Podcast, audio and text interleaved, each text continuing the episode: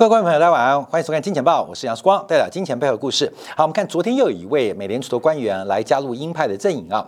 那我们特别要关注，因为从三月底到五月初啊，中间隔了大概将近一个半月没有美联储的一个相关的利率会议啊。那到五月、六月、七月会有连续性的美联储利率会议。那目前的声音啊，越来越像五月、六月、七月，可能每一次都会有。两码就是零点五 percent 的升息动作，所以按照目前美联储官员的倾向，应该到今年第三届的时候，美国的联邦基金利率就有可能来碰触到接近百分之二的水平。回想啊，这个年初还在百分之零。忽然变成百分之二，这个影响到底会多大？这是我们要特别做观察的。本来钱不用成本，现在钱开始有成本，从没有到有的过程，那未来有会不会更多？这个。资金的成本可能会越来越呃重啊，这是目前我们做观察。所以不管是美联储的理事投票表决，还是包括最近纽约美联储的分行主席威廉姆斯，都变成相当的鹰派。所以面对通胀来临的时候，似乎美联储这一次的转变是非常非常的大。好，昨天比较特别留意的是这个费城美联储的呃这个主席啊，呃这个哈克啊提到，他说啊。连高尔夫球会员证、会员费都涨啊！其实啊，我们看到不是美国啊，连包括台湾地区打高尔夫球啊，现在都涨价，都涨价，而且一涨就涨超过十个 percent。所以这个哈克提到，连高尔夫球的会费都涨价了。所以他特别提到，在昨天纽约金融稳定中心的一场演讲，他提到，因为这个宽松的财政政策，还有供应链中断，还有极为慷慨的货币政策，已经把通胀推高到。我跟其他官员能够接受的水平之上，那通胀预期会不会失控？那一旦通胀预期失控，包括了工资的要求跟抬升，都会使得这个通胀难以会降温，难以能够降温。所以啊，这个通胀带给美国人经济痛苦，其中包含了包括私人高尔夫球场的会员们呐。所以他基本预测今年会加息七次，每一次是二十五个基点，就零点二五个 percent。而且从三月份呃加息之后，后面加息机会几率越来越大。而且他不排斥啊，在五月份就加息两码。所以美国的加息的脚步是越来越快。所以我马上我们看到一个房贷利率啊，其实不仅是美国，全球的房贷利率都在逐步攀升。除了中国大陆之外，我们看到三十年期的一个房贷利率啊，目前来讲，假如以固定固定利率去观察，已经来到了百分之四点四二，创下三年来的一个新高。其他包括中短天期的啊房贷的固定利率也在走高啊。那另外我们看到，从虚了的房价的平均贷款利率，目前来讲，实质上买房的人得到的大概是接近百分之五，接近百分之五。好，观众不要忘记哦，因为在一年前的时候。房贷利率大概还不到百分之三，一年前的时候利率还不到百分之三。我们以去年这个时候为例啊，房贷利率才百分之二点六五，从百分之二点六五到现在一路攀升，要接近到百分之五，这个利率翻身的速度是非常非常快。我们来看房贷。房贷就是这个买房子，大多杠杆嘛，所以它的资金成本是非常非常重。一般来讲，首付两成到三成，也就是六成到七成可能是贷款。好，郭淼这杠杆就三倍哦。你拿两成的钱买十 percent 的呃百百呃十分的房子，就是五倍杠杆嘛。就你是首付百分之二十，就五倍杠杆，所以这利率的压力其实对于买房的压力是蛮大的。好，那我们另外从个角度做观察，因为啊，房地产我们先不要讲报酬，我们都先讲呃成本，再讲收益啊。一般来讲，房贷利率讲是百分之四点九五。百分之四点九五，好，看到没有？再加上折号，一般我们按照会计逻辑的话，一个房地产我们可以用四十年来摊提折旧，所以房子本身每年大概摊提百分之二五的折旧，百分之二点五的折旧，这加起来大概百分之七点五左右，就是房地产你持有的成本一年，呃，有收益的啦，啊，有收益的啦。我们先算成本，都在把收益来减进来，那大概是在百分之七点五左右。那主要原因是折旧是不变的，可是利率。是变动的，所以代表变动成本大幅度的一个拉高。那我们在生产行为做观察，假如我们当做是一个厂商，作为一个货品的生产，除了固定收益之外，关心的是变动成本。当这个变动成本的上升速度远远高过售价，通常厂商的决策行为是逐步的停止生产啊，逐步停止，因为亏本嘛。所以我们先观察美国的房地产持有成本，我们用会计逻辑，大概已经来到百分之七点五以上。其他的这些税费啊，还有一些隐形的这个成本，我们先不算，就是直接百分之七点五。那报酬率是什么？报酬率一个是房租，一个就是房屋涨价。房租啊，按照目前美国的租金的水平，大概百分之四啊，百分之四。所以，我们从成本来跟房租比的话，大概你投资房地产会赔百分之三点五，三十年就把你赔光哈。那当然啊，没那么笨。为什么？因为除了租金之外，房地产会涨价，就所谓的资本利得。我们一般投资房地产或投资股市都是一样，一个是现金流，就是股利呀、分红；另外一波一一部分呢是来自于资本利得，就是股价的上涨所赚来的，叫资本利得。所以一边是现金的红利或这个股利，一边是差价啊，这两个变化。房地产也一样。一边是租金，就等同股票的红利；一边就是房屋上涨的资本利得，就跟股票差价一样。那这个股票差价极大，所以可以涵盖现金流的不足。其实这个就是形成泡沫化的结果，就跟目前的股市是一样的。像台积电哈，现在本一比市盈率是三十倍啊，是三十倍。当然这个成长因子还没算进去。你投资台积电要三十年才能回本，就这概念啊。本一比的概念就是。呃，每年啊赚多少钱？那你用多少钱去呃追逐它，或去替换它？所以价格是每股收益的三十倍，所以就等于你投这个事情要三十年才能回本。那等一下我们来算一下房地产的本益比有多高，房益比的房地产的市盈率有多高？所以我们先观察哦，这是我们简单先让大家了解大家财务计算简单的计算的话，就是百分之五的。这个贷款利率或是资金的机会成本，另外百分之二点五的折旧，所以成本是百分之七点五。按照美国目前房租的这个报酬率大概百分之四不到，所以每年扣掉资本利得要先赔百分之三点五。好，所以这边就带出一个重要数据来了。那资本利得大不大？大。昨天公布的标普最新的 k a s h i l e r 的房价指数，全美的房价涨幅再度来。创造新高啊，再度来挑战新高，而且比十二月份的数据来得更高，也就是美国的房地产涨幅在过去高基期的基础之上，出现了第二波加速上涨的发展，出现了第二波加速发展上上涨发展。那这个房价它有基期啊，但不断的垫高之后，像我们看一下美国的房价，你像两千零四年。两千零四年是房价涨幅的高点，美国房价的高点是二零零六。等下我们看另外一张图就知道了。那这个房价涨幅会随着基期垫高，涨幅会越来越小嘛？就是一百块涨，呃，是一倍是两百块嘛？两百块再涨一倍变四百块，所以涨幅会收敛。虽然每一次都涨一百块，一百块涨，呃，涨一百块是涨百分之百。两百块再涨一百块是涨幅百分之五十，三百块再涨一一百块就涨幅三十三，所以理论上这个涨幅应该会收敛。可是我们看昨天公布最新数据，美国的房价指数、房价的年增率基本上不仅没有减少，而且准备来挑战新高。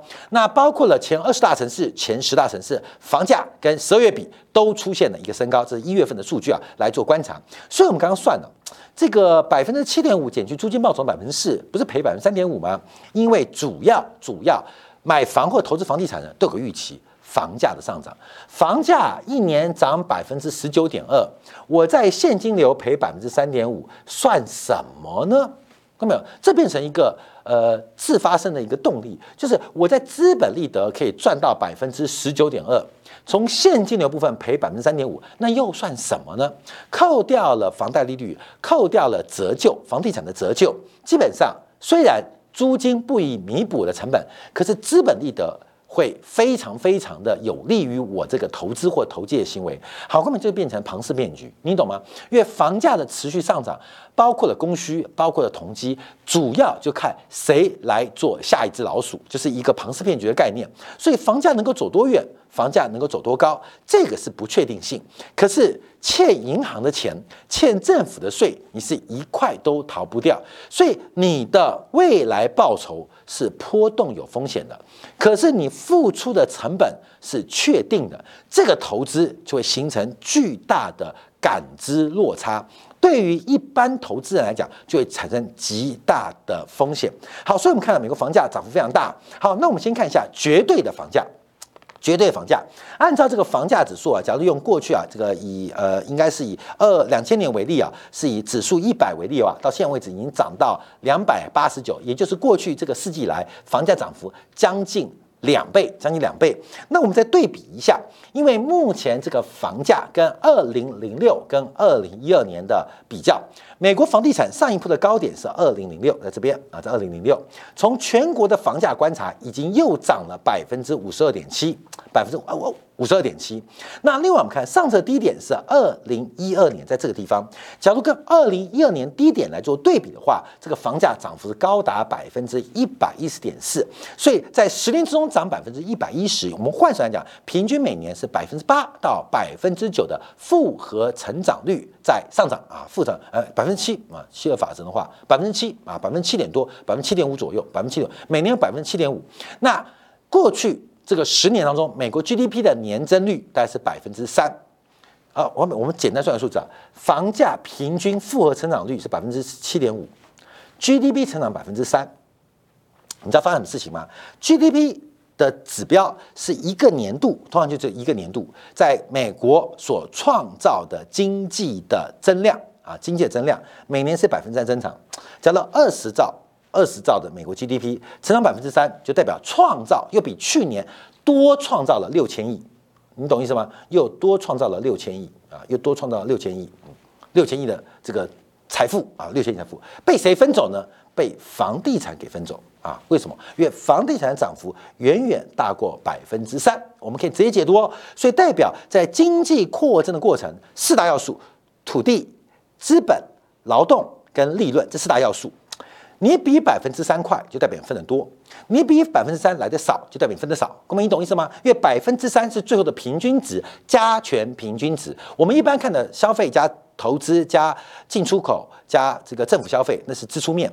从所得面观察，就四大要素嘛，就四大要素，它还加一个间接税，就是包括我们看到了地租啊，房地产的这个报酬、工资、劳动报酬。利润啊，这个企业的这个报酬，那另外还有包括利息啊，就是资本报酬四大要素，这四大要素，这是一个加权平均数哦，加权平均成长百分之三，但你房地产土地占百分之七点五，代表什么意思？代表企业利润要牺牲，代表资本的利息要牺牲。代表劳动的工资要牺牲。好，我们第一个看到美国企业利润有没有牺牲？当然没有，因为美国 EPS 的成长速度过去这十年大概成长平均百分之九。好，又多一个项目百分之九。好，百分之九。好，所以现剩下两个，呃，房地产、地租跟利润都超过平均值百分之三。啊，这大概初估这样估计啊，这样超过，那代表有两剩下两个嘛，四个嘛，四个要再讲到地租、工资、利润跟利息。我们现在看到地租。跟利润都超过平均值，那牺牲谁？牺牲的是工资跟利息啊，牺牲的是工资利息。美国的工资过去十年的增速大概百分之二点五，二点五，所以牺牲的不多。谁牺牲的？是利息牺牲了，也就是资本本来应该得到的报酬被企业利润、被房地产给偷走了，劳工的工资牺牲一小部分。主要的是由利息、资本的报酬牺牲了，所以四个人谁来买单啊？不是土地，不是地主，也不是企业主，呃，劳工也不算，主要就是储蓄者，就是资本负责买单啊，让你们快乐。好，所以我们提到，当现在利率大幅回升，利率大幅回升，按照百分之三的增速，资本的利息从零啊，负利率补贴你们，让你们高兴，让你们爽。现在利率干嘛？从零到零点二五，从零点五到零点五，今年下半年到百分之二，甚至到明年说不定到百分之三，什么意思？我不再愿意把我的利润分享给你们。当资本的利息开始由零由负转正，而且转到更高的水平，甚至超过 GDP 的正常增长率啊，就做中性利率嘛，啊，中利率以上，这代表什么？哈，那你们三个笑不出来，一个就是工资牺牲。工资牺牲，劳工又惨的啊！劳工要惨的几率不太高，惨也不会惨到哪里去。所以代表什么意思？代表过去这十年股市的基础利润的增幅跟房地产增幅是打七折，还是打五折，还是打三折，还是打到骨折？关没有？就是一个确定的事情。哦，关明懂意思了吗？这是个确定会发生的事情。所以房地产的涨幅跟股市的报酬率。基本上都会明显的放缓，甚至要回补或弥补资本报酬。就四个人嘛，看到没有？就跟打麻将一样嘛。今天每个人不就是我们不是打很多那个长辈打麻将，就打一圈嘛，四圈嘛，然后就说什么见。逛花园，就是说，好像我看很多规矩是老先生那个卫生麻将啊，那养老中心啊，就是啊，我只我们每个人最多输一千块啊，每个人最输输一千块，所以最赢的人可以赢三千，因为自己有一千嘛，最赢可以赢三家，赢一千块，输了我就不再赔喽啊，这叫逛花园嘛啊，打麻将人都知道，哎，经济也是一样，就打麻将，这四个人啊，四个人。在集体存量是微幅增加当中，哎，其实跟大风一样啊，大风不是过那个出发站会发过路费吗？这过路费就是可以看到 GDP 流量的成长，可是一会有输赢嘛，所以过去就是股市赢，房地产赢，劳工不赢不输，小输，主要是资本，资本不叫资本家，资本就是储蓄者在输，现在在反弹。好，所以我们可以很确认一件事情，这两个不是一起挂，就是有一个会挂很惨啊。就是挂很惨，这就回到几年前我们讲这个大陆啊，就是打房入股或打股入房啊，你懂吗？证券公司的营业员应该非常讨厌房地产的中介啊，为什么？因为房地产好啊，股市不好；股市好，房地产不好啊。打房入股，打股入房，现在是打房入股还打股入，因为没有这饼变小了，因为资本的报酬。变高了，在美国官方升息的背景之下，资本的报酬叫利息，叫利率升高了，你们都要跟着往下掉。所以我们可以确定一件事情：这个房价跟股市不是低报酬，就可能是负报酬，那就要看升息力度有多大。哥们，你懂意思了吗？所以我们从这个例子啊，跟大家做解释。好，那我们再往下观察，这个升息最快的，包括这个西部啊、啊洛杉矶啊、圣地亚哥，反正只要南部啊。纬度偏南的啊，房价都在大幅的走高啊，所谓的太阳带。我们今天小编把这太阳带做出来啊，就在洛杉矶、拉斯维加斯、凤凰城啊、达拉斯啊、坦帕、这个迈阿密，哇，反正这个太阳带啊，目前都来讲，这个房地产的增增幅啊，都是非常非常惊人啊。好，这个我们再再提到。好，那这时候提到，那为什么房价还涨？主要是供需的问题啊，供需的问题。因为啊，这按照美国线上房地产的公司啊 r e a l 他所统计的，它的房价涨幅比这个标普 K 虚的还更高，来到百分之二十点三。那库存持续下滑，而租金不断走高，为什么？因为所有的营建业者啊，基本上对于房地产目前有两个担忧：第一个是成本太高了，地太贵了，而且投入的材料跟劳动、建筑工人的薪资太高了，所以我成本变高。成本高，因为房地产是一个非常长的耐久材哦。我现在投资面对是最高的房价，还有正在上涨的利率，因为房地产是个高杠杆的产业，所以房地产商为什么不愿意大手大脚的新盖房屋？因为这个风险对于他们来讲是极高的，可对于需求者，对于刚需的，对于投机需求的却不能被满足，所以使得房价库存越来越低，供给也爬不上来。我们做过新屋销售、新屋开工。迎接许可还有成屋销售，哎，都不增反减哦。为什么？因为需求在投机跟。物价预期、通胀预期、房价预期的压迫之下，产生了非理性的投资、投机跟消费行为。那这个事情就是一个悲剧，这悲剧一定发生啊，一定发生。好，那我们先提到啊，另外提到就是房价，目前来讲，它会对于美国的消费者物价指数产生另外一个推力。所以，除了耐久材、除了服务、除了能源、食品之外，房地产的价格对于 CPI 的推升，又形成了一个非常非常恐怖的一个发展。所以在昨天。呢，我们看到美联储啊，就达拉斯方啊做了一个市场监测，他认为美国房地产泡沫正在酝酿。好，这是个警告吗？这是个警告吗？看样子不止啊。他认为美国房价啊已经发酵。达拉斯美联储说，美国房价已经脱离基本面了，跟二零零八年崩盘前的房地产泡沫是一样。那从两千年以来啊，美国房地产首次出现非常异常的变化。等一下讲这个表格啊。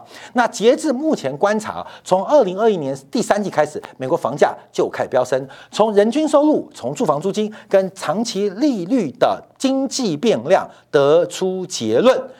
出现泡沫的情况可能比指标显示更早。好，各位朋友，这个报告用意很特别哦，因为过去的是预期，哦，房价过高了，再涨下去就会形成泡沫。房价过高了，按照这种趋势发展，未来几个月、几个季度可能形成泡沫。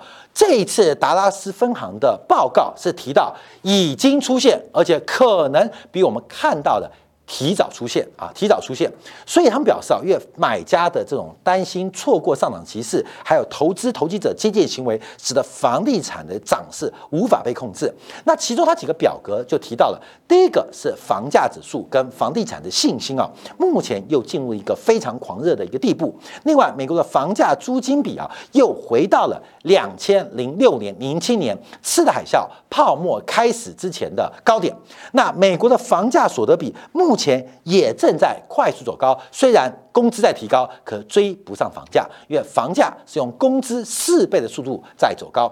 所以达拉斯的美联储已经丢出这个报告，我再强调，他提到的不是泡沫正在累积或泡沫可能出现，而是泡沫比我们所看到的所有指标都可能提早产生，也就是泡沫。已经就在这边了啊，泡沫就已经在这边了。这是我们看到达拉斯分行最新的一个报告跟观察。好，那我们再往下做一个掌握解读，因为昨天美国还公布其他数据啊，就是美国的职位空缺数啊，美国劳工部公布的二月份啊，这个职业空缺有一千一百二十六万个。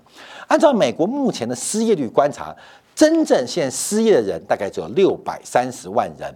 六百三十万人，我们先不管摩擦性失业，光是这六百三十万人去应对这一千一百万的工作，就明显出现劳动市场严重的供不应求，供不应求。所以这个目前的缺口啊，缺额是创下新高，直缺的人数虽然跟一月。跟去十二月差不多，没有创高，可是因为越来越多的人找到工作，使得职缺的空额是再创新高。那产生什么样发展？我们看第一个是离职率又不断创高，光是美国二月份主动离职的就四百三十五万人。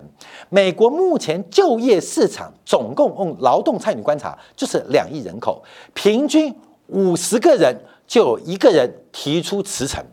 五十个人就有一个人提出辞呈，后面这速度是有点恐怖，你知道吗？因为是二月份一个月，二月份一个月，二一个月一个月五十个人就一个人提出辞呈，那全年这样讲话，一年五十个人有十个人会提出辞呈，哥们你懂意思吗？有四分之一的人不稳定。你作为一个企业家，每年的员工啊，今年吃春酒吗？明年吃春酒，怎么我都不认识？为什么？因为换了一批。啊吃完春酒过端午，哎，怎么我又不认识？怎么又来新员工？为什么？越主动离职的人数员工越来越多，越工作太好找，而对现在的工资跟通货膨胀、消费物价的上涨又不匹配的时候，大家都追求更高的工作。所以这个啊，在耶伦时代就是一个非常重要的一个关注指标，它代表整个劳动市场目前紧缺的程度。美国各项。各方面不仅美国，全球的各项各方面都出现供给的障碍，所以大家想想这在七零年代的一个变化，七零年代的一个结果。这七零年代其实不是需求问题，而是供给出现大问题，长期有人口结构老化、少子化的压力，那中短期又有政治地缘政治全球化破碎的风险，短期这些投机的行为跟预期心理加大了供需的缺口，所以倒回来。美国利率还会涨，那会涨多久？会涨多快？到了下半年，美国经济带衰退，利率会降得回来吗？可是，在利率调降之前，也就是资产行情黎明前的一个黑夜，走得出来吗？特别跟大家来警示跟分享。好，感谢大家收看，明天同一时间晚上八点，杨世光在见报与各位再会。